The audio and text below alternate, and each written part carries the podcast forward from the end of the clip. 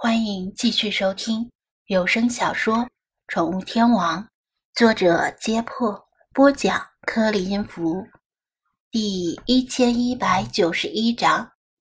生活在如此艰苦的环境里，贝都因人的平均寿命不长。纳巴利差不多四十来岁，他父亲已经去世了，并不令人意外，但这也意味着唯一知道路径的人消失了。张子安察言观色。觉得纳巴利不像是在说假话，那种发自心底深处的恐惧和不堪回首，不是能够轻易伪装出来的。更何况，他为什么要说假话呢？把送上门来的生意往外推。菲娜不知何时靠近了一些，站在棚屋门口，饶有兴趣地盯着纳巴利，就是不清楚他是对他这个人感兴趣。还是对他的故事感兴趣。与高傲且拒人于千里之外的菲娜不同，菲马斯受到部落小孩子们的格外欢迎。虽然大城市里流浪猫和流浪狗都挺常见，但对这些自出生以来就没有离开过部落的小孩子而言，狗这种动物是他们前所未见的。部落里不养宠物。骆驼、山羊之类的不算宠物，算是贝都因人的财富和牲畜。不仅是孩子，就连稍大一些的青少年也不住的大量飞马斯。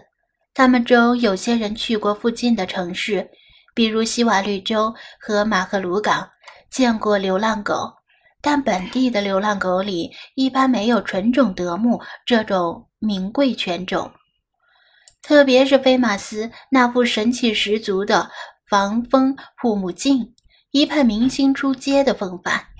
在国内的时候，菲马斯不想吓到小孩子，凡是有小孩子在场的时候，总是闭着嘴。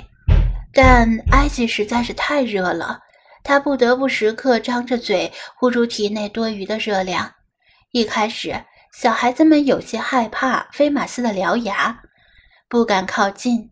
但观察之后，发现菲马斯很和善，他的眼睛没有任何攻击性。有胆大的便试着接近他，见他不跑又不叫，就壮着胆子摸摸他的后背。他则蹭蹭他们的身体，表示友善。很快，菲马斯就和小孩子们玩在一起了。他叼起他们之前玩的那种穿过塑料瓶的绳子，拖着一串塑料瓶。在前面跑，一大堆小孩子嘻嘻哈哈的在后面追。虽然看起来很快乐，但菲马斯的心里很沉重。他一直以为这个世界只有中南部非洲战乱地区的孩子还在忍饥挨饿和无法接受正规教育，没想到埃及这种不算赤贫的国家里，竟然还有这些由于成年人的意志而不得不过着原始生活的孩子。如果他们只是因为穷，他愿意多拍电影，捐出自己的片酬帮助他们。但他怀疑，这些人就算有了钱，恐怕也不愿意做出改变。其他精灵们处于隐身状态，各自找阴凉地方乘凉，但也都觉得现代社会还要坚持这种原始生活是很不可思议的事儿。老茶叹息道。坚持传统真的有那么重要吗？你看看，一本大爷之间，他们就欠本大爷一泡尿咨询他们。理查德低头搔着胸前的羽毛，可惜天太热，本大爷暂时没有尿意。弗拉基米尔嗤之以鼻。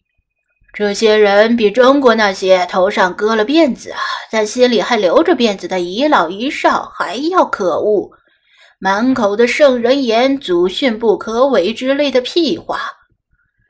吱吱，派比划着手势，发泄归发泄，精灵们改变不了什么，这是贝都因人自己选择的生活方式，也许。当萨利姆这代人成长起来，掌握了部落的权力之后，才会出现一些变化。